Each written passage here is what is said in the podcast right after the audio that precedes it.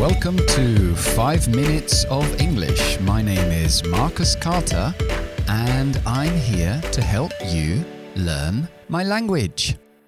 Okay, so hoy vamos a hablar de consejos. Consejos en inglés se dice advice.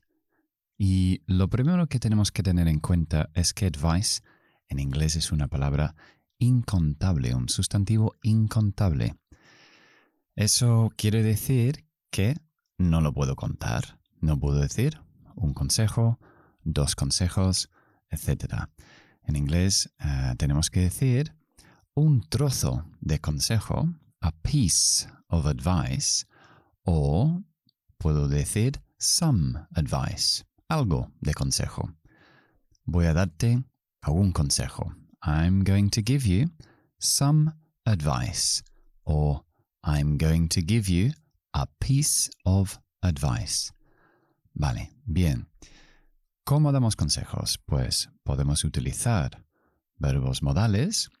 Tenemos el verbo modal should, que es debería. Recordamos que después de los verbos modales siempre utilizamos un infinitivo sin la palabra to. Es decir, en lugar de decir to go, to play, to see, digo solo go, play, see. Ponemos un ejemplo. Uh, you should go to the new restaurant in town. Deberías ir al nuevo restaurante que hay en el pueblo. You should go. Okay. Y también hay otro verbo modal, se llama semi-modal, porque es mitad modal, mitad verbo normal. Y este sí lleva el infinitivo uh, completo después, es decir, to go, to play, to see. Y es ought to, o u g h t, ought to. O, sonido largo, la O larga, como la C al revés en fonética con dos puntitos, ought to. Como ought termina en T y to empieza por T, pues solo voy a pronunciar uno de los dos, si no sería demasiado difícil. Vale, entonces podemos decir también, you ought to go to the hairdressers tomorrow. Deberías ir a la peluquería mañana. Bien, y hay otra forma que podemos dar consejos con una expresión un poco rara al traducirlo, que es had better. Had better. Had better, better es un adjetivo, normalmente un comparativo, mejor. Y después de los adjetivos o comparativos, siempre usamos infinitivos completos.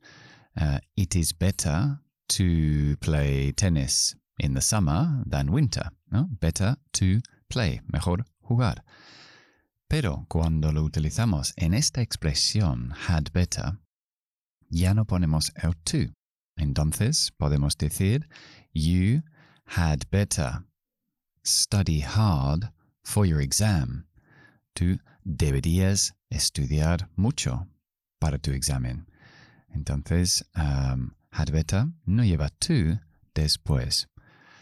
Vale, para mí had better es como un poco más fuerte que should o ought to. Es como decir, más te vale estudiar para este examen. You had better study for this exam or else. Si no, or else, or else. Ok, es la hora del idioma del día.